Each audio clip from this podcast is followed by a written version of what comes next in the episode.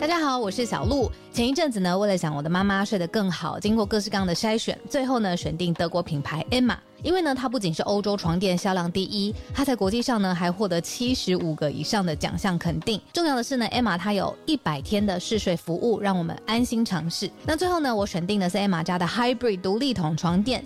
试躺之后呢，我就给它一个 hashtag 叫做云朵般，因为呢这一款床垫它有很强的包覆感，所以躺进去之后就像被云朵包住一样，很舒服，很有安全感。另外呢，这一款床垫的透气度也很好，外层呢有一个布套，它是可以拆下来清洗的。所以最近如果有睡不好想换床垫的听友呢，可以把握母亲节的期间艾玛的床垫组合最低到五五折。那输入早安新闻的折扣码 Morning，额外呢还可以再打九折。相关的优惠消息都在节目的资讯栏，欢迎大家点选链接了解更多。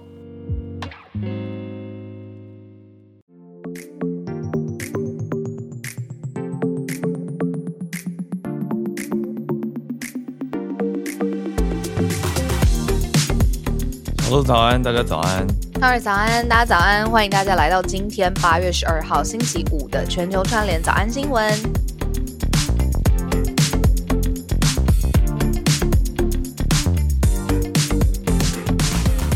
对啊，还不错，蛮轻松的。可是我们看到社群有一个要提醒大家，我觉得要小心的，蛮不轻松。好，先先讲一下这个。嗯，哎，这个是七个七个 App。伪装成嗯，伪装成这种所谓的 productivity apps，就是提高你生产力的这种应用程式。可是，可是，治安人士说要提醒大家要把它删掉。我看了觉得有点触目惊心。所以，如果有人呃说，就是哎，你装这个。A P P 要特别特别小心，它是提升你生产力，就是让你的工作速度啊、效度啊，呃，都更好的状况之下，你要特别小心，它是不是一个恶意背后的恶意软体程式？对，嗯嗯，现在这讲的这个是在苹果的 App Store 里面，特别有七款特别被点名出来了。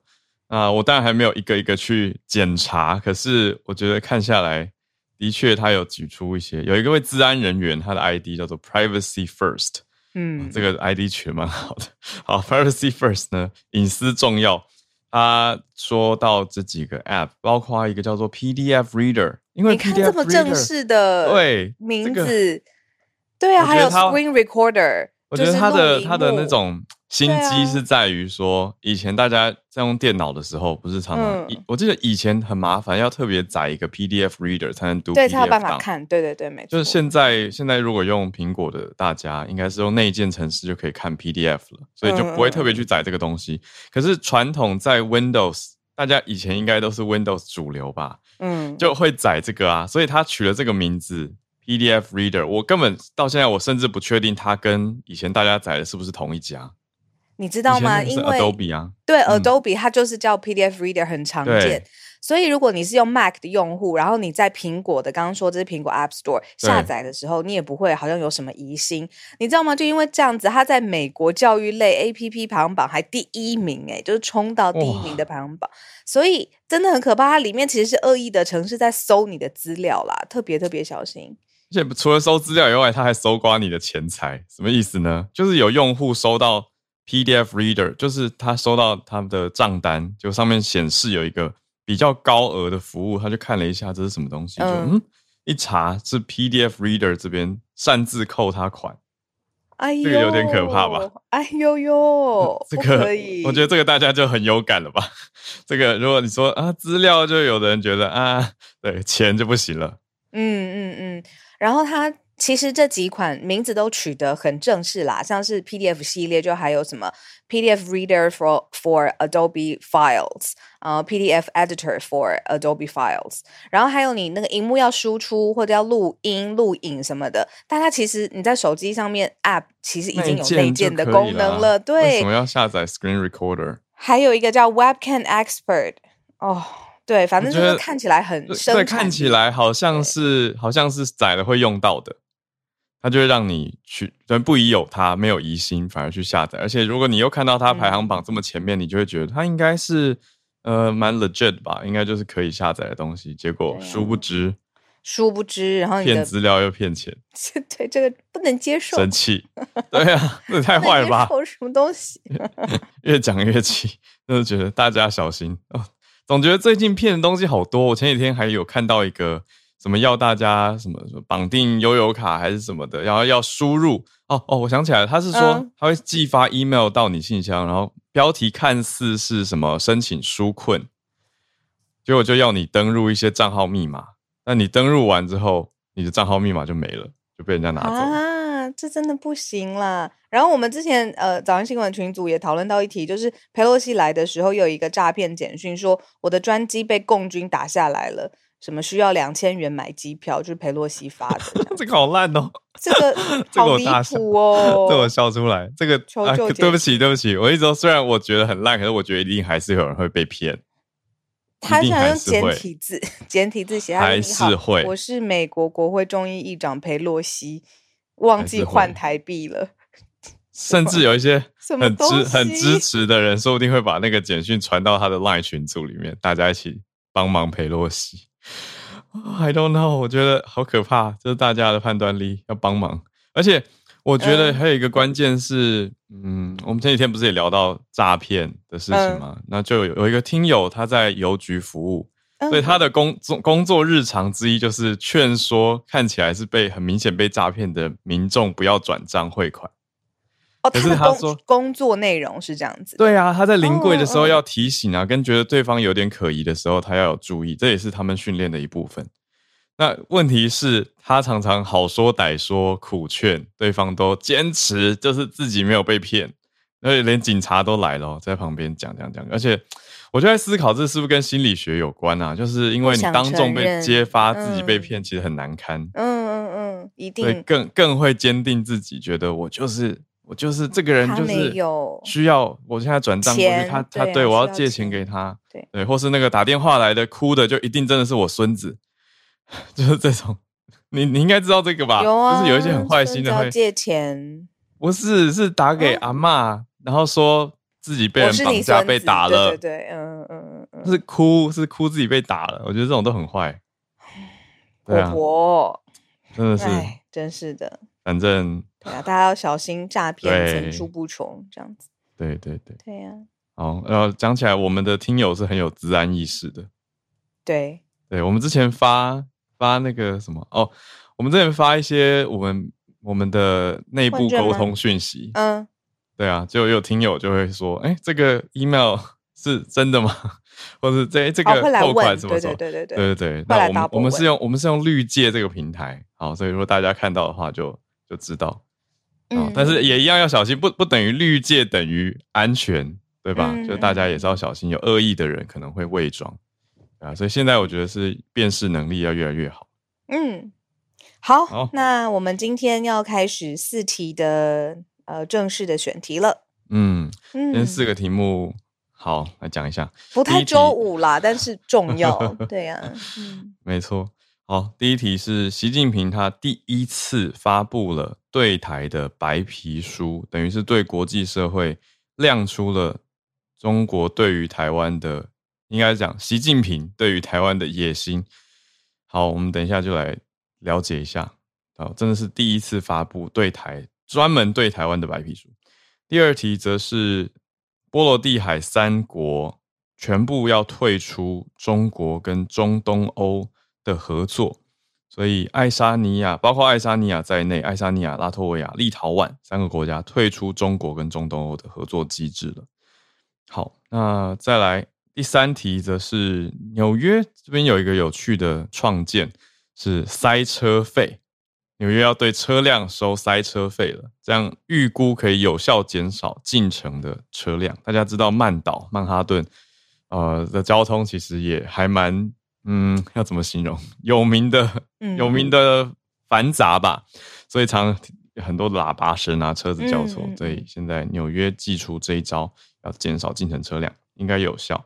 那第四题则是，嗯，关于资讯安全，还有犯罪调查，还有堕胎权的交织。就是美国在呃，Nebraska 吧，内内布拉斯卡州有一对母女，他们呃要要堕胎，可是，在内布拉斯卡，因为现在只能二十周内才可以堕胎，他们是超过二十周的状态。结果呢，警察就调查啊，然后脸书就把资料交出去了，所以也受到大肆的批评，因为因此因此就判刑，就判罪了。对，所以我们就来看一下这四个题目。好，嗯。第一个题目呢，我可以呃跟大家分享一下，就是这个白皮书在过去历史上面什么时候是出现的时间点，就是特别是北京针对台湾到底怎么定义，跟北京跟台湾之间的关系到底是什么，在过去其实有两份的白皮书，但是都是在很特别的时间点出现。时间拉回一九九三年，当时呢。前总统李登辉，他是推动重返联合国，然后还有在第一次孤汪会谈之后，一九九三年是北京第一次发表对台的白皮书，名字叫做《台湾问题与中国统一》，这第一份。两千年又出现了一个，因为当时李登辉他。提出一个两岸是特殊的国与国关系，然后又靠近总统大选非常的近，所以两千年北京又出了第二份白皮书，它的名字叫做《一个中国原则与台湾问题》。那这个当时会出这个白皮书，都跟国际的情势很有关系。这次当然也没有例外，而且是习近平任内第一次发表的白皮书。当然，它的背景跟脉络就是美中大国互相对抗，再加上佩洛西访台，那真的是不得不说，这个佩洛西造成的后续的效应。现在看到中国国家国务院啊，台湾事务办公室跟国务院新闻办公室一起联合发表的，这个是习近平任内第一份的。白皮书名字叫做《台湾问题与新时代中国统一事业》。好，里面讲什么呢？很快提出几个重点呢。嗯，五项纲领就是台湾是中国一部分，不容置疑，不容改变。台湾共产党坚定不移推进祖国完全统一。第三个。祖国完全统一的进程不可阻挡。第四个，在新时代的征程，就是征服的旅途旅程上推进祖国统一，就统一出现非常多次哦。最后一个纲领是实现祖国和平统一哦，所以明显非常明显了啦。嗯嗯嗯嗯，和平统一的光明前景，这样。嗯，我觉得很特别，因为狂用祖国，就就。对啊，就是一直讲说祖国，祖国，这次不是他不是用国家，哎，就这五项都用到祖国。好，那当然第一项没有用到祖国啊，第一项是写台湾是中国一部分，不容置疑，也不容改变。但是二三四五都有写到祖国，还蛮特别的。我在想说，难道是说现在因为推一中，台湾人开始说 OK 是这样吗？就是你知道，因为以前以前台湾还比较坚持一些。啊，好，也有听友跟我说啊，有听友跟我说，浩尔，你是不是觉得中华民国已经消失？我说 没有，不要这样讲。对，可是我我就，那就是中华民国啊，不是中国。嗯，对啊，对啊，但但我我只是觉得说，哎，对，好了，这题这么的复杂，可是现在刚刚小鹿整理了很多过去中国也提过。白皮书，但是现在大家会特别觉得要放大眼睛看的是，因为是习近平的任内第一次发布对台湾的白皮书。嗯。嗯，那这个白皮书发布之后，当然肖美琴她有接受国际的媒体访问，她是说这些来自中国的威胁是对台湾来说司空见惯了。那说虽然这一次的呃演习强度比较高嘛，我的确也在跟我的朋友讨论说这个防空洞的这个地图，我们来看一下这样子。嗯，但是呢，他说不会影响到台湾人的生活方式，还有呼吸自由空气的渴望。这个是肖美琴的正式的回应，这样。嗯，对啊，这个这个讲的是蛮，我觉得蛮贴近大家真实生活现况的啦。可是当然这几天也看到有蛮多不同的想法跟担忧，我也接触到不同立场的朋友嘛，所以真的真的有一些朋友是忧心忡忡，我只能这样说，就是跟他们聊别的，可是他们的表情是眉头比平常皱大概多五度，就就是那一种担忧。你要数到了五度。最近喜欢练习讲一些夸式的数字，好了，好了，然后那华盛顿邮报有一个专栏的作家，他叫做 Josh Rogan，罗金，他在昨天也刊登了一个专栏，算是呼应了这件事情。他的专栏就在讲习近平，他怎么分析呢？他的分析是觉得中国近期这么多对台湾的一些反应都特别的激烈，所以他的分析是认为说，已经长期这样子在讲，呃，要要你说威吓啊、恫吓啊等等，那看来台湾人心是无法赢得，所以他的分析是认为习近平开始把战略转向激发恐惧跟憎恨。那他的呼吁是说，世界各国应该在中国致力创造的这个新常态之际呢，扩大力挺台湾。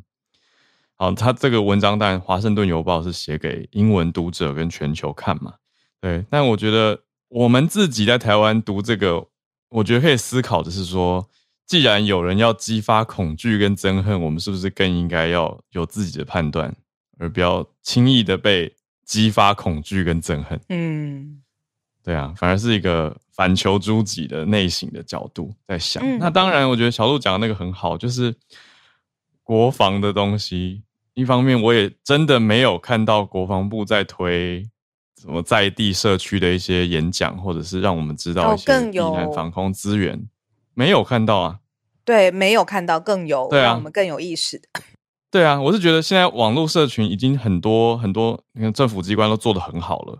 可是我还在期待，我个人真心期待国防部的这个面向可以做得更好。我觉得国防部的 Twitter 现在速度很快，这个我觉得很赞。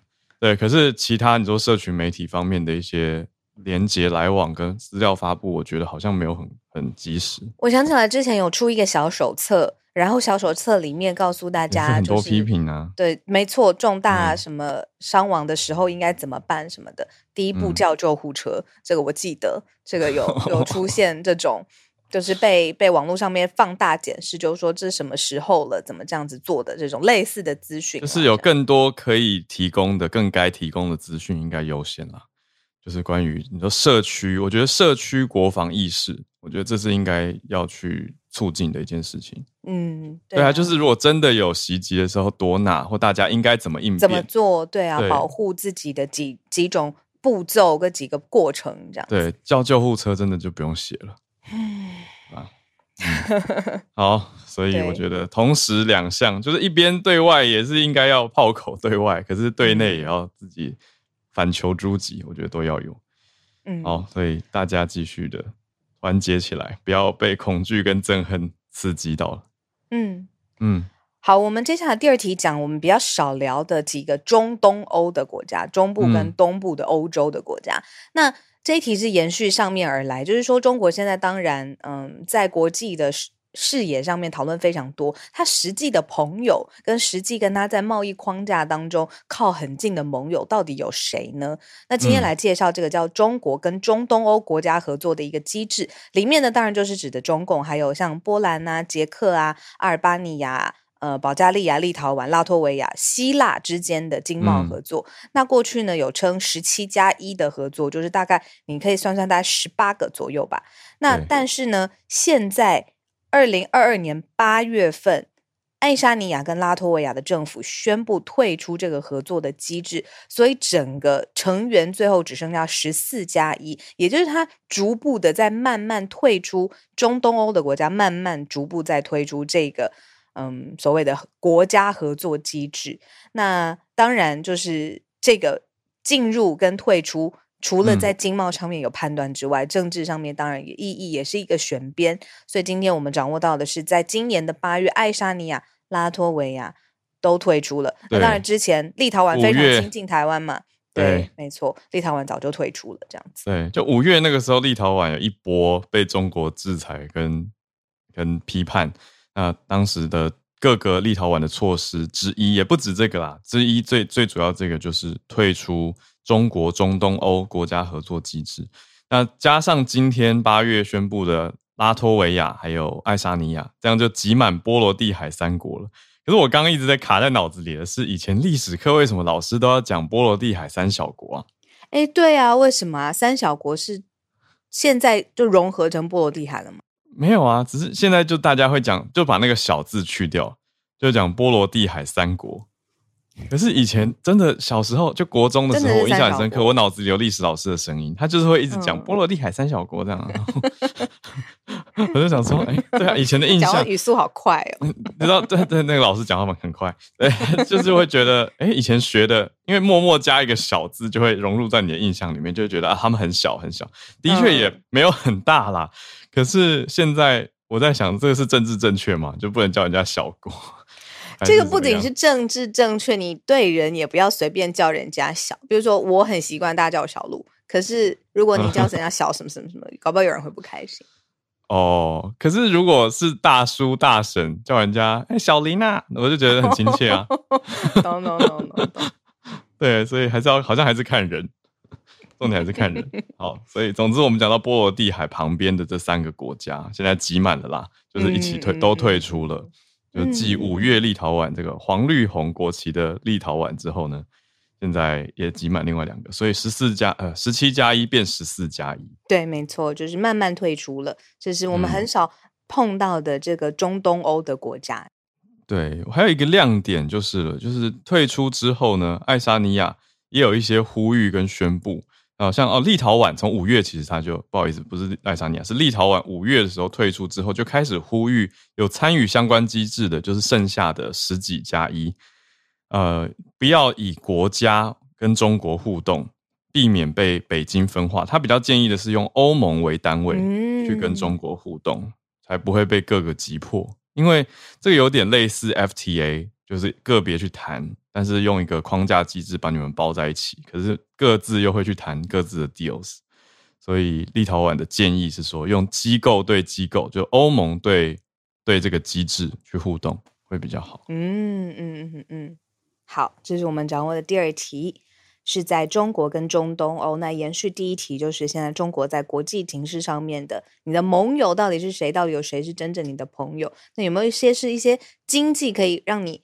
吸引过来的有一些好像还是不行，嗯，好，那第三题我们来看美国，美国纽约东岸这个城市啊，真的是，嗯，很多文化的活力，当然也是非常多的人口嘛。那呃，这个进出城，尤其塞车的时候，你说从纽约到布鲁克林，或者是你到其他的地方啊，到 Upper State，都有很多很多的塞车的问题。这是一个充满活力的城市，塞车怎么办呢？现在做出一个新的法则。嗯，新的法则就是明年底开始，现在在预告了，明年底对驾驶人会征收一天最高二十三美元。嗯，这样算起来。是听起来没有很贵，可是如果你每天开车，也是会有一点顾虑。啊，这样的塞车费预估可以减少百分之十五到百分之二十的车辆进到曼哈顿，这个比例还蛮高的。你觉得可以吗？五分之一左右。你是说真的有效这样吗？对，真的有效吗？我觉得有效吧，因为曼哈顿本来停车费也蛮高的，所以这两个再加在等等于再加上塞车费的话，开车的成本会高很多。所以就应该会少一点，应该会变成真的就是比较有钱的人比较 没有差别，他照样开车，他本来可能就有很舒服的停车位，但是其他人如果本来停车位就很贵了，再加上这个塞车费，就会觉得啊，那我可能换一个方式去搭地铁，搭比较久一点，或者搭火车来进城吧。嗯。我帮他补充一个，就是我我觉觉得在那个益智节目上面会出现的冷知识的题目，那大家下次去看益智节目 的时候就不会出错了。就是呢，在美国来说，现在纽约是全美塞车最严重的城市，但是呢，为什么会有这个塞车费？是美国现在仿效当年的伦敦，伦敦从二零零三年的时候就开始征收类似的费用了，所以纽约也不是第一个城市有塞车费的。那伦敦当时也是。要希望用这样子的塞车费的争取去缓解城市塞车、塞车跟堵塞的情形。对不起，为什么“车”这个字发不好？塞车跟堵塞的情形这样子。好，那以纽约来说，到底它征收的范围是在哪里呢？结果是从曼哈顿中城在六十街左右，然后到非常南端一个叫 Battery Park，呃，炮台公园的地方。哦，反正就是市中心的商业区的车辆要来征收塞车费一个区段。对啊，真的是市中心，哦，所以所以也不是整个曼哈顿啦，哦，是从呃 Sixty Sixtieth Street 开始到 Battery Park 这个南端的炮台公园，就是最最最呃比较南边这边。好，所以希望有效喽，就看看。可是算下来，对有些人来说，我觉得负担也是不小。尤其如果他本来是每天要开车进到这个区段的驾驶人，嗯，那这个尖峰时间进去市区的费用可能是九块美元到二十三美元不等，还有过夜费，过夜费则是五五块美元，就是如果是晚上的话。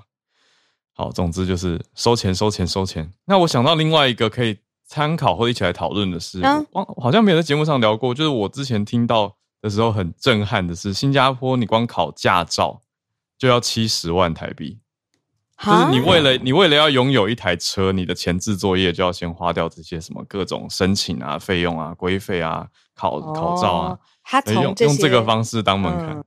嗯，因为新加坡就是就是国家也是城市嘛，所以就就一并处理。那像纽纽约，因为它是一个大的州，但是我们我们刚刚讲的是纽约市中心，纽约市自己的政策，对，那很多车是从外围开进来，所以又不太一样。对啊，这个费用等于是很大的一个门槛，就先挡在前面。嗯嗯嗯嗯。那我如果在新加坡，我就不会想学开车了，就用就是大众交通工具。对啊，所以我觉得大家应该也可以聊聊，如果有新加坡朋友的话，有在开车的新加坡朋友应该没有很多。嗯，我觉得可以就此来推估。那我认识的，对我就因为有认识到一个，哎，难得有开车，我就跟他聊一下，就发现哇，原来这么贵啊！对啊，所以他后来也把车就收掉了，就是开了几年又决定不开了，因为那个负担成本也是比较高的。嗯嗯嗯。好，好，今天我看 Charlotte 在，然后刚刚我们要讲的是第四题，这个。纷扰多时，然后执行下来也出现各种缝隙的。对，好，刚刚我讲到标题的时候讲母女，我觉得讲仔细一点点哦，就是在内布拉斯卡州有一对母女，为什么是母女呢？是因为妈妈四十一岁，女儿十七岁，结果大家说是妈妈在帮助女儿去到呃，就是在在州内堕胎，所以就妈妈被面临五项罪控。哦，的应该说控罪啦。那五项指控，那其中一项是说，根据二零一零年已经明定的法令，就是离现在十二年前明定说，只能怀孕二十周以下才可以堕胎，所以超过了这个周数。对，那他女儿则有三项控罪，那是隐匿或遗弃尸体，所以母女都就被控诉了啦。好，那母公司脸书的母公司 Meta 则是说，哦，我们因为因为他说，加州法院呃内内布拉斯卡州的法院命令没有提到堕胎，所以是就要他说就在 Roe v Wade 之前，对 Meta 的说法是说，他们觉得 OK，他们收到要调查要提供资料的时候，第一点不知道这是关于堕胎的调查，第二点说这个是在六月 Roe v Wade reversed 之前的那个历史性裁决之前。所以他们的意思是说，他们不知情，只是提供资料，就法律规定他们这样做，公司就是遵循政府政策而已。可是现在大家因为现在的时间点，嗯，对，所以大家就在说啊，那这是不是很危险？我们的各资还有一些你说移动的行动资讯，可能都在 Facebook 上面。嗯，所以 Facebook 如果对外这样子讲说，我们只是依法办事而已，就把资料送出去，那这样用户是不是又会有更多的疑虑？嗯嗯嗯嗯，对啊，所以我觉得这一则是看了会让大家觉得有一种 担心加震撼吧。就是脸书就就把资料所谓关键资料交出去，可是从报道也没办法看到看到细节是哪些是所谓关键资讯、时间点定位或他发的内容文本呢？发的内容文本这个我觉得很私密，而且还提交了。不知道，如果政府强制企业这样子做呢？可是政府可以吗？这个是不是要请教我们的好学姐？没错，对啊，所以反正这一则就先讲到这边，这是现在目前的现况。现在是指控啦，但呃，所以还没有判刑。可是，对，可是就是嗯，蛮蛮好像蛮难翻转的，或者是要看到时候律师怎么怎么去主张。对不对？对啊，你看一个法律呃的利益是一回事情，实际执行层面各个单位，你说当事人，然后配合的单位，involve 的单位，又出现很多特例的情况，然后好，接下来如果打官司，这个官司的结论又会成为一个先例，嗯，它是一个持续变动的过程，对，嗯。好，那我们就来进全球串联的时间啦，也欢迎大家来举手跟我们分享你所关注的题目或者是有没有人要补充交通政策，也都欢迎。好，我们来先跟东京连线，翠翠，翠翠早安。Hello，早安，小鹿早安。我今天要做有点像芭比平常会做的事情，要分享一个就是看到很有趣的报道，就是嗯，京都大学的一个研究团队，他们发现说，就是人类是如何，就是因为其实我们跟你知道猴子、猩猩其实是很。怎么讲？就是比较类似的物种嘛。但是为什么只有人类是可以使用，就是使用语言，就是能发声，然后能掌握语言？然后他们发现，其实原因是因为比起猩猩、猴子啊，其实人类的喉咙介造，呃，喉咙构造是相对的比较简单的。就是他们这个团队呢，他们就是想要知道说，为什么人类可以获得语言能力？那他们在这，他们就是把焦点放在就是声带上面，然后他们收集的就是近五十年来的就是猴子的，嗯，那叫什么，嗯，那个标本，然后他们收集了四十三种猴猴子的标本之后，发现啊，其实不管是哪一种猴子啊，它们在声带附近都有一个构造叫做声带膜。那这个声带膜呢？它嗯，他们再去研究，就是真的活着的猩猩，他们有没有这个声带膜，而且去看他们是怎么发声的。他们发现，其实声带膜这个东西啊，他们可以这样，就是因为我们是利用喉咙做震动嘛，就是会发出声音。那这个声带膜，它其实是一个类似像一种增幅的工具，也是说它可以让声音变大。就是等于说，为什么猩猩他们可以发出这么大的声音，是因为他们有那个声带幅这个构造。可是这个声带膜。它其实没有办法跟声带做好好的作用，也就是说，它在发出声音的时候，它没有办法让声音的高度跟声量保持在一定。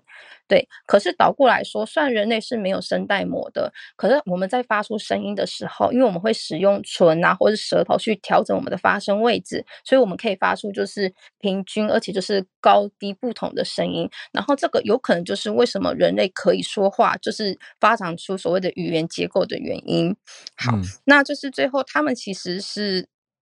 简单来讲，就是其实我们的声带其实比嗯猴子是来的来的，就是怎么讲简单许多。这就是为什么我们可以说话的原因。但是呢，这个就是教授他也说，就是他想要今后想要研究是呃，就是脑袋是如何控制我们的声带，然后去就是让我们发出声音。这是他接下来想要研究的东西。这样子，好，然后以上就是我的分享，谢谢，谢谢崔崔。我看到你的标题里面。我有我我看不懂那个什么是 nodo，nodo 的构造是喉咙对，nodo 就是喉咙的意思。哦，新学到日文单词，好，原来好好有趣哦，这个很很有意思，就是从生物生理学的角度去看，哎，为什么有办法发声跟语言？京都大学研究，谢谢翠翠。我们再继续连线到 Charlotte，嗨，Hello，Hello，早安，早安，好日早安，嗨。乔露的声音还是很好听，所以不用担心。谢谢肖肖乐，你的声音也完全恢复了，对吗？对我，我觉得你上次不是 co，你这次不是 COVID 吗？我不是 COVID，我喉咙发炎。嗯，OK，呀，我我也觉得恢复很久。我觉得喉咙似乎是一个需要好好保养、很难恢复的一个器官。嗯，对，呀，嗯，nodo 呀 是要要 要保养。嗯，对。好，那呃，我可以先补充一下刚刚的，我们刚您刚刚讨论那个堕胎的。我本来今天其实就有准备说要来分享川普的这些 case，因为川普这几天有好多 case，然后在美国就是当然闹得这个风风就是风风雨雨的这样。那我们先讲那个堕胎的案子哦，就是。我看了一下，这个这是我刚刚很快就是你们在讨论的时候，我就找了一下新闻。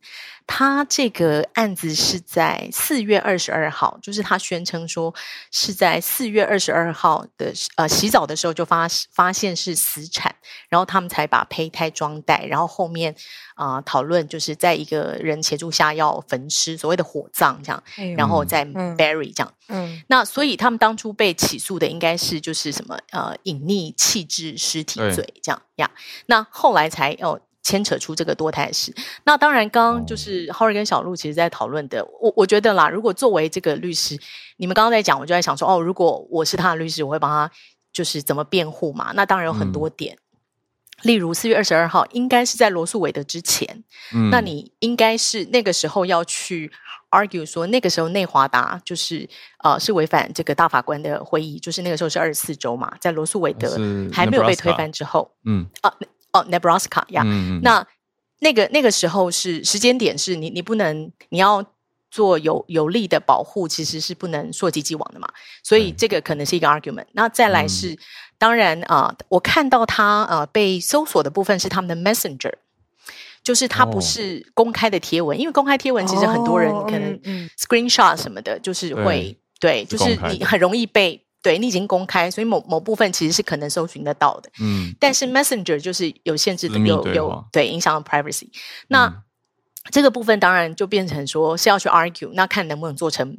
就是所谓的判决，然后后面会不会被引用？那这个部分当然就是要去讲。你可以想象，Meta 或 Facebook 在这个使用者 user 的这个 agreement 里面，他一定会写说他有权啊。然后在这个啊被法法律要求的时候啊，法官要求的时候，检察官要求的时候，或政府的法规，他有权怎么样怎么样怎么样，反正他有所有的权利啦。嗯，那这个定型化契约当然可能就是就必须去 argue。然后在 Nebraska，然后嗯。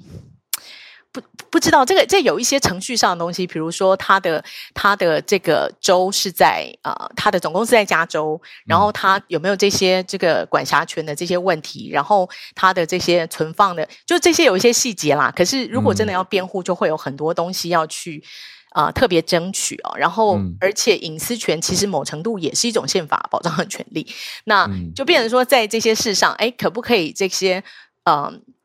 这个一定有很大的争议，可是大部分啦，你可以想象，今天如果不是所谓的堕胎，不是这种大家关心的议题，是所谓杀人的这种事，那 Meta 如果揭发，大家是不是会觉得没问题？哦，我觉得会耶，是不是是嘛？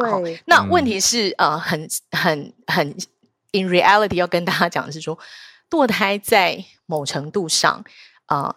当他就是超过二十四周胚胎被认为是一个所谓胎儿被认为是一个人的话，那你就是杀人。所以，呃，生母杀婴罪，即便在台湾，就是之前也都是有的，因为它也算是一种杀人。那就如果以重罪规范，哎，那你又觉得你知道这种东西都好多很多 gray area 呀，然后会会引发大家很多不同的想法。因为有的 case 你可能会觉得这个 OK，有的 case 你可能觉得哦这样不 OK。嗯，那。另外一个，我自己觉得，嗯，还有一个，我自己觉得在 public health 的部分也应该，呃，要有更多呼吁啦。当然，我不知道这个东西做不做得到。就说你，你今天如果你要所谓的保护生命，你在其他东西的推广上，你应该更负责任的社会福利，还有这个 public health，二十三周自己偷偷堕胎是非常危险的。他们把这个胚胎处理出来，对母体也可能很危险。然后你说这些公共卫生就是都很不好。那如果这些东西，你你既要让它在比较小的周数，哈，你你要就是第一个啊，就是比较不会侵犯生命权；另外一个也比较能够保护母亲。那这个是为什么当初他们会觉得说，你某程度合法的话，你比较能够让医学的机呃医疗的机构来做适当的处理。嗯嗯。那二十三周真的非常。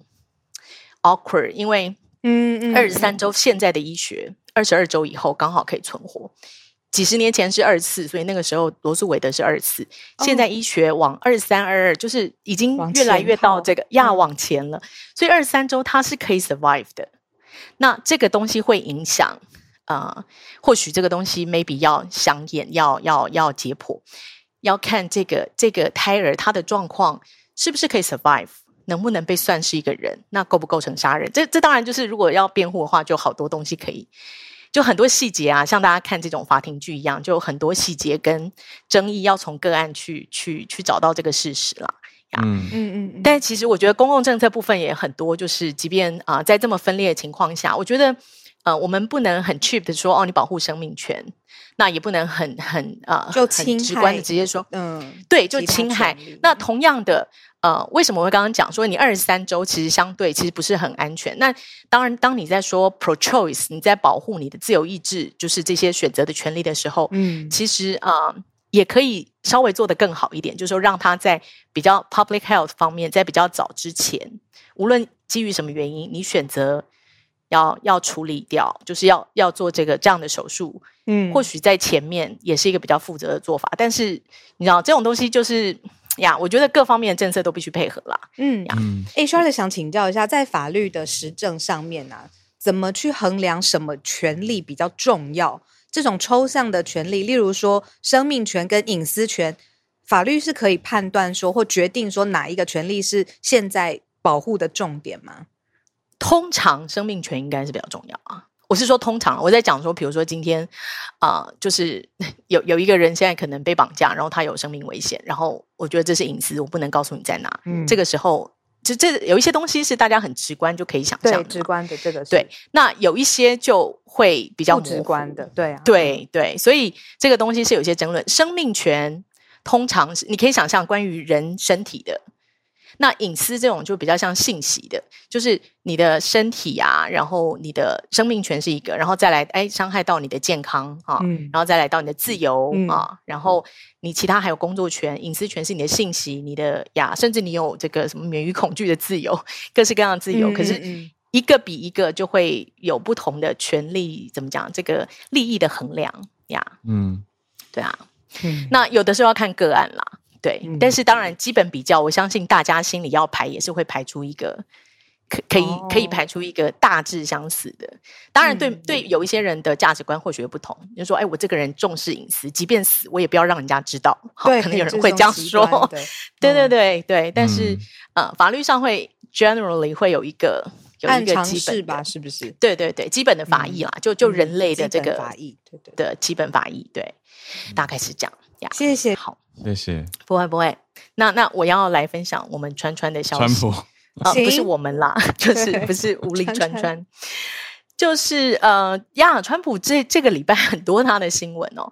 然后我刚刚特别整理了一下，没有办法每个讲的很细哦。结果他现在呢，呃，有四个官司产生啊，然后同时呢，啊，这个呃党内。党内的选举在初选也是非常竞争很激烈，所以等于这方这个各大报关于川普的新闻非常多。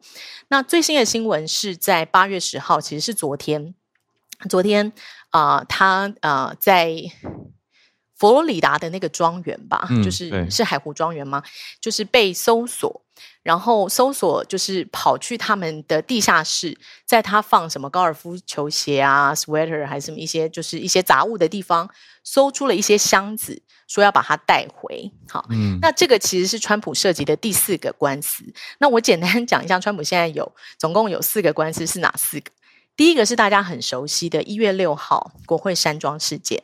啊，这个是他他有的官司。那大家知道那个时候他到底有没有教唆教唆？对。第二个是在他选总统前，他的这个啊企业也好，他的这个身家也好，有没有逃税的这个官司啊？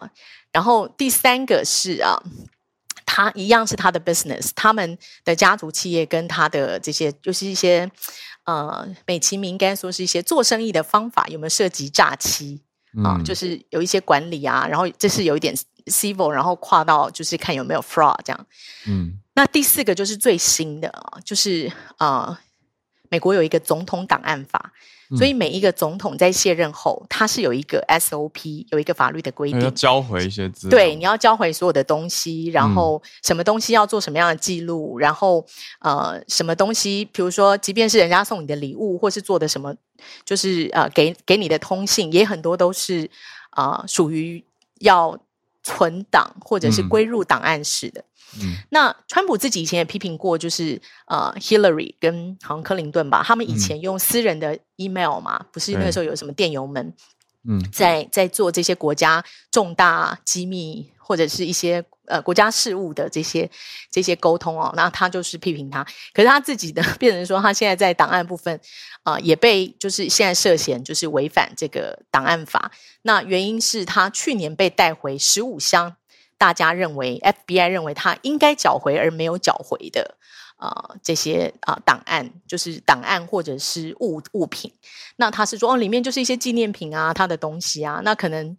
I don't know, maybe 就是有一些东西，比如说某某元首给他的什么东西，他觉得那是他的，可是可能对，十五箱，好，不是十五项，十五箱哦，十五个 box。那这个东西，呃，档案法它的执行就是，呃，因为涉及这些呃重要的国家机密，然后可能可以以以这个刑事罪来啊来处置。那这个东西已经有很多潜力了。其实之前就有一些什么国安局啊，然后一些高官啊，都是因为这个档案没交回，或者是你啊不因删除而删除国家部分机密，就是会被判。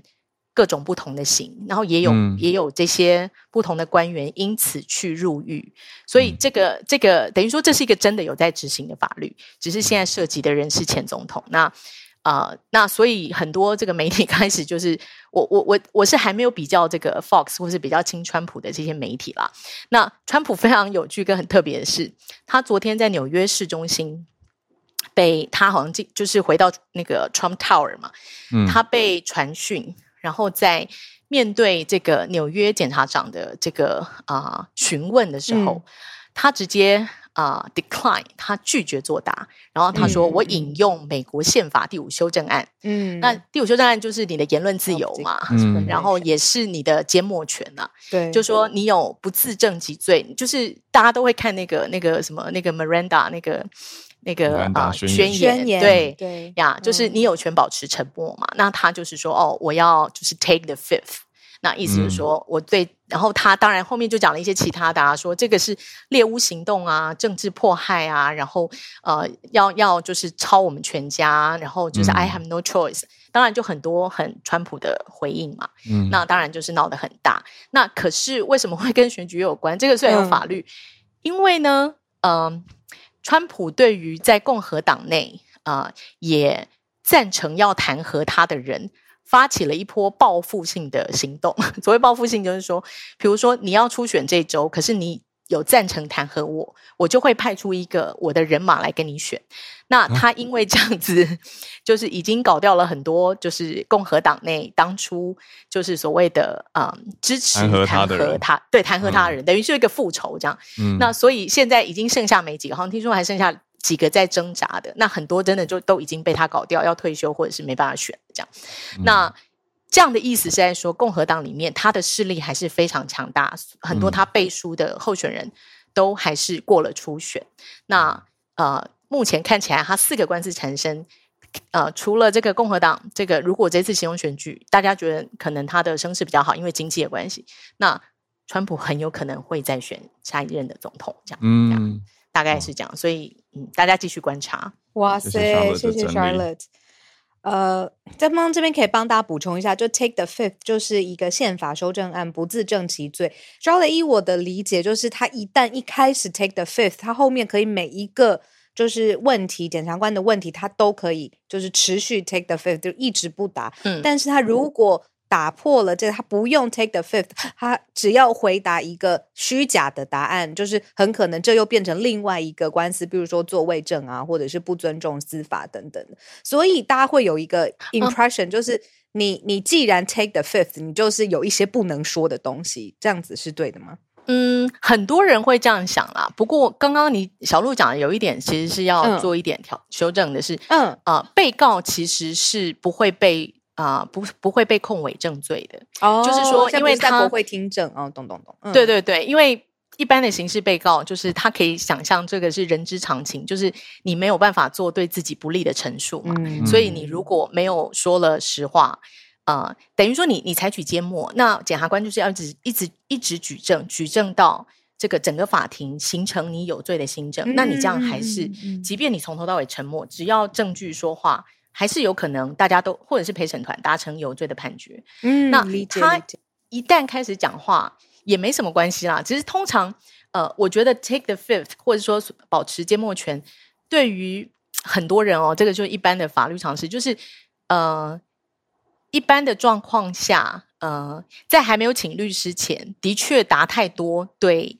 当事人不是很有利，我我是对我这样讲原因不是说当事人要说谎，而是很多当事人其实没有办法把话讲得很清楚，所以可能在法律上这件事其实一个对这件这件事不是这么违法，但是他会讲成说啊，我就我我现在也一时举不出例，就是说他就讲了一个说对自己很不利的，对对对对对，但实际上不是他说谎，而是他的这个尝试认知，他就会讲说：“哦，我我就直接这样做啦，或是什么，我就啊，我想说这样也没关系。”结果是法律上面的红对对，那那实际上对他比较不利。可是实际上本来他的行为并不是，即便是真实，也没有这么严重。这样，所以有的时候说法问题，就那个说法很重要，所以律师就会有法律概念来。来修饰一下说法，是这样对，或者是说，我们做律师，如果在讲，当然律师大家会知道，有很多人会觉得说，哦，律师是不是很会说谎或什么的？那有的律师会讲说，嗯，或是他很会避重就轻，或者是选择性。但是如果更准确的讲，应该是说，即便是很追求真理或比较公正的律师，他会在讲事实的时候，尽量呃平铺直述，有点像。比较也不能说像记者啦，但就是要非常的尽量的讲的很客观，很很呀呀，很很平淡的，然后不会带有各种加油添醋的其他东西。那有的有的当事人，他比如说他情绪脾气很不好，那你一讲话随便一凶，就是即便他真的没打，那看起来就是很很就是劣势嘛。嗯，就是你知道我意思，就是有的时候会有对观感啊，然后别人的感觉，所以呀，所以。即便不用 take fifth，但是大家谨言慎行。如果真的遇到这个嗯刑事案件的话，呀，等就是 call 一个律师来，可能是比较好的。嗯嗯，感谢 Charlotte，非常感谢 Charlotte。嗯，对，不好意思，我刚刚有一个稍微更正跟补充一下，就是我刚刚好像讲的时候太急，有些有提到言论自由，我有点不确定。言论自由是第一个修正案哦，第五条是。第五条是主要是刚哦，然后还有这个一事不再理，就是说你一样的罪不能被告两次哦，即便你后来如果已经被判完了，那你又找到嗯找到新市政 maybe 有有一些可能性，但原则上是一事不再理。我我主要要补充的是，刚刚小鹿讲的这个，我发现这个是第五修正案的一个呃非常重要的精神，就是呃通常你引用沉默权，别人警察或其他人会觉得那你就是有鬼嘛，你没有讲就是大部分的人，但是 第五修正案。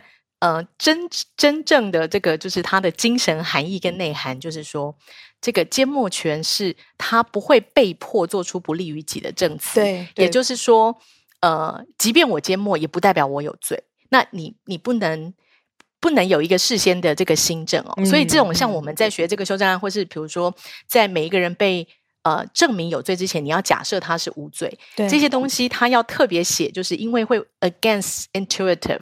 就是 counterintuitive，因为跟你一般人对对对，所以第五修正案的精神就是，他即便不讲，嗯，但是你一定要你要认为，对你也不能认定他有罪，对，就你不能觉得说，哎，他应该是有有鬼，所以才不讲这样呀。所以这这个是这个最重要的精神。嗯，我刚刚没有，就是想听 Charlotte 分析清楚这个，让我们的误解可以打开这样子。然后法律的精神它有意义的，这样对啊。谢谢 Charlotte 补充。哇，这个大整理上了一课，对我终于知道川普最近到底为什么这么多新闻，就是之前有点看的糊在一起，但今天听完，OK，四个案子清清楚楚。可是他又把这个跟他的政治筹码跟他的再次参选，他自己又糊在一起了，嗯，绑在一起，有点绑架共和党的感觉。对呀，好，继续看慢新闻，对，因为这四个也都还在进行中，所以真的都还是一个热题。我们非常感谢。那我们继续来连线到芭比。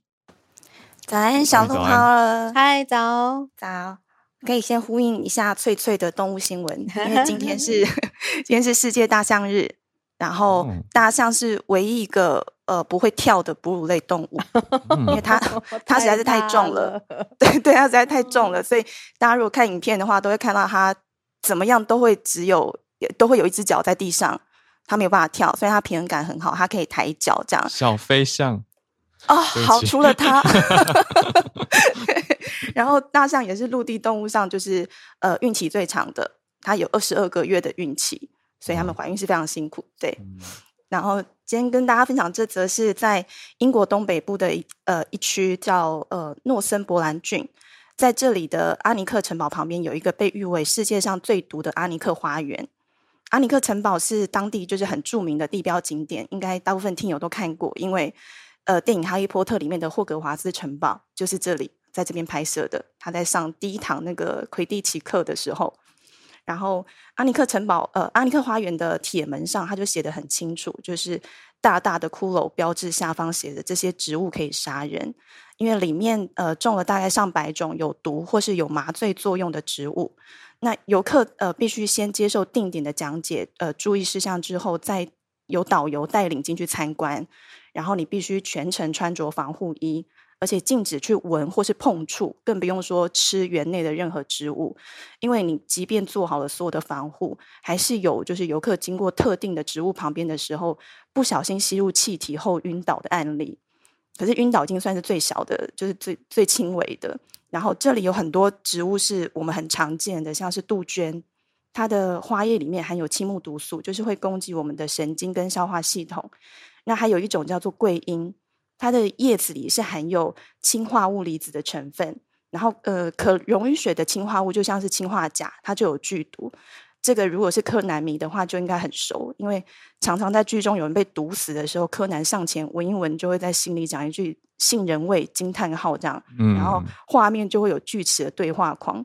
可是题外话一下，因为氰化物如果说进入人体的话，除了是由肝脏代谢之外，有一小部分它会进入。呃，经由呼吸排出体外，所以氰化物中毒的确不，无论轻度重度，它真的呼吸当中都会出现杏仁味。但是要你喝一口，就是呃，就往生的话，就是要非常高浓度的剂量。所以其实要要人喝下有浓浓就是苦杏仁味的饮料，除非它本来就是杏仁茶，不然其实应该不容易。所以氰化物其实不太适合用来下毒。那会让这么多小说漫画家使用氰化物下毒的剧情，是因为氰化物它在二次大战期间是呃德国集中营毒气的主要成分。嗯，因为取得比较方便，所以战败之后有很多纳粹的高阶军官，他就是用这种毒物自杀，那就会让我们有氰化物可以快速毒发的印象，这样。嗯，那这里的一些植物，它的确是含有致命的成分，但是如果说处理得当的话，它也会变成就是治疗疾病的有益药物。嗯，那其实这个花园它想传递的其中一部分，还有一个毒品教育计划，因为这里也有种罂粟大麻，那希望让民众更加认识这些有毒植物，来防止就是毒品有关的伤害，这样。嗯，文章当中还有很多不同品种的有毒植物相关细节，有兴趣的朋友可以搜寻 BBC 放在旅游专栏的报道，以上跟大家分享。谢谢芭比，我觉得很有教育意义。The Poison Garden，谢谢。最致命的花园。嗯，在英国。好，好，今天最后连线来到，最后邀请一位林氏来连线。嗨，早，早，小子早。那我认真来问是，大家有多久没有？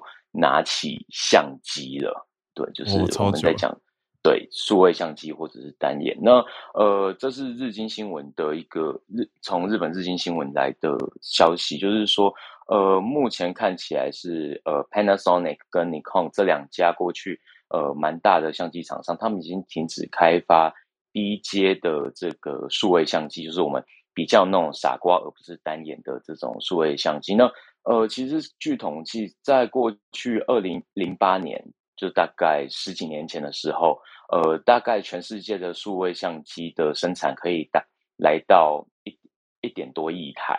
那一直到现在，就是二零二二年的时候，它它的生产量已经降到了三百多万。对，这个数字是其实差蛮大的。那这个其实很大部分反映在于说，现在整个。iPhone 或者是其他的数位相机，对它标题，它标题就是写说 iPhone 跟其他有镜头的智智慧型手机，对，这是在它的新闻里面写的，不是我特别呃读后 iPhone，就是说他发现说智慧型手机已经取代掉相机很大部分的功能，甚至是说很多人会觉得说智慧型手机拍的还比这个呃。相机还要来得好。那未来的话，它的发展会变成说很集中在呃比较高阶的无反光镜相机。那过去的无反光镜相机的生产反而是在网上，就是那种没有反光镜但是可以换镜头的，比如说 Sony A 七、那个 Olympus 的 EM 系列，然后尼康的尼康 Z 系列跟 Canon 的 R 系列这些。那也就是说，相机的市场它会整个逐渐的被。精致化就是说，它会往更高阶的产品专注研发，但是这个会影响到，这个或许会影响到他们整个开发的成本，甚至是说营收上面定价定价策略会不会再调整，其实也不一定。对，那现在其实你说高阶的单眼相机一台也大概也要近十万块，就是单新新新品的售价大概也要近十万块左右。对，嗯，那这是目前整个相机市场，我觉得其实就一个常拿相机的人来讲，其实也算是看过一个时代的演变，就是从我们一开始拿小，就是学生时候拿着小数位数位相机拍一拍，到现在拿着单眼，但是。又发现说，其实当有一些特殊需求，就是他们并不是需要单眼的需求的朋友，然后跑来询问说，哎，有没有一些可能他们是做牙医的，他们要偶尔要拍一些微距的，但是拿单眼太大，拿手机又太可能又不是很清楚，然后拿相机的时候，然后我发现说，我现在没有办法推荐给你一台近期新的新新新的产品，他们可能已经三年五年都完全没有出类似这。这个适合这种族群的产新产品了，对，其实是有一点觉得唏嘘啦，对，但是也不至于可惜，因为这就是时代在变化，对，真的，真的，我以前还玩过底片，真的是，对啊，时代的变化，但现在还是有人在玩底片，就是，可是那个你说路上的冲冲向，那个叫什么照相馆，已经又少很多了，哦，对，连底片其实都一直在停止开发，对啊对。嗯，因为现在数位相不是数位相机，手机的拍照有一些是用数位模拟的嘛。可是大家在乎的是成像看起来的感觉，所以拍起来看起来好看就好。大家有没有那么在乎它有没有反光镜等等的技术？对，然后其实底片到底说那个感光元件多大，其实也没有人是那么在乎，因为大部分还是在社群上传递讯息，他们并不需要到很高的画质。但有需要的话，其实去照相馆或聘请专业的。呃，摄影人士来协助处理就好的。那另外一个是，其实现在的数位单眼，或许接下来他们会也开始学习智慧型手机在一些模拟或运算上的功能。就是说，嗯，其实他们两边也有可能开始互相的去学习。这也是目前我看到有几家厂商，像我自己平常拿的相机的品牌，其实都有看到这样子的影子或雏形呈现。嗯嗯嗯。对啊，我我之前我有一个为了拍课程用的相机是 Sony 的，它就有那个类似类似滤镜，就是可以在相机里面我一边录影，它一边就直接让我皮肤看起来好一点。我想说，哎，很 方便，这就是数位的，很好，需要。对，就感觉说啊，真的是有有好处啦。可是也不不免会有点感叹，那个之前的时代已经过去了，感觉就是大家的使用趋势吗？呃，不是，不是，不是，我说的是。啊，好像也是。好，谢谢林师带来这个消息。然后顺便补充一下交通那个，好了，对，因为我到新加坡吗？不，那个纽约的塞车费。纽约的，对，其实呃，稍微提一下，它比较，因为我这应该是我大学时候念到的资料，就是说，其实纽约他们的挑战，他们最大的挑战是，他们一直是本来就是一个人口很大的城市，然后他们其实是可能是任务是。从八百万成为九百万，九百万变成一千万，所以它的那个负荷量是一直逐渐增加。那根据美国我们常见的状况，其实他们很多都是住在比较郊区的状况下，要一直涌进来，就有点像是我们一直在以台北来讲，就有点像是我们现在一直在争议的内湖内湖的问题。对我，我今天不讲，我今天不不谈台湾选举的这个部分，但是其实很类比的，就是说，其实。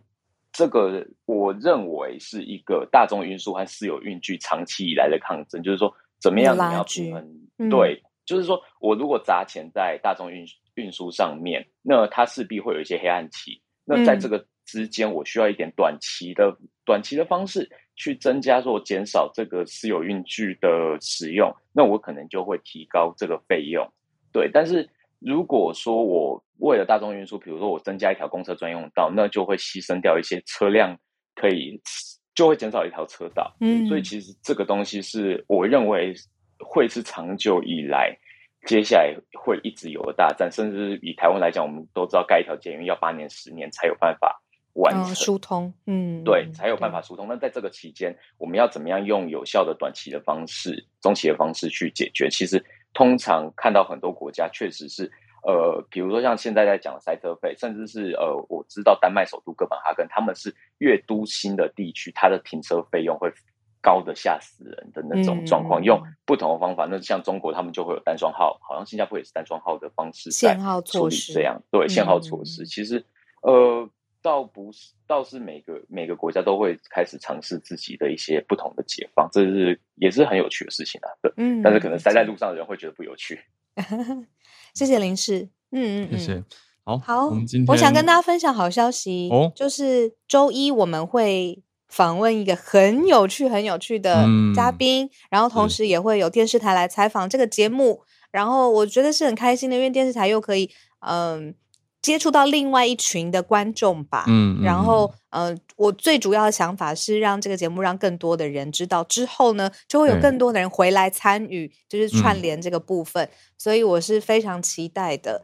然后，所以也跟大家报告这个好消息。下个礼拜一，我们还是会照常全球串联。那一结束之后，马不停蹄，我们就开始准备，就是这个采访，还有嗯电视台的采访，这样子。没错，没错。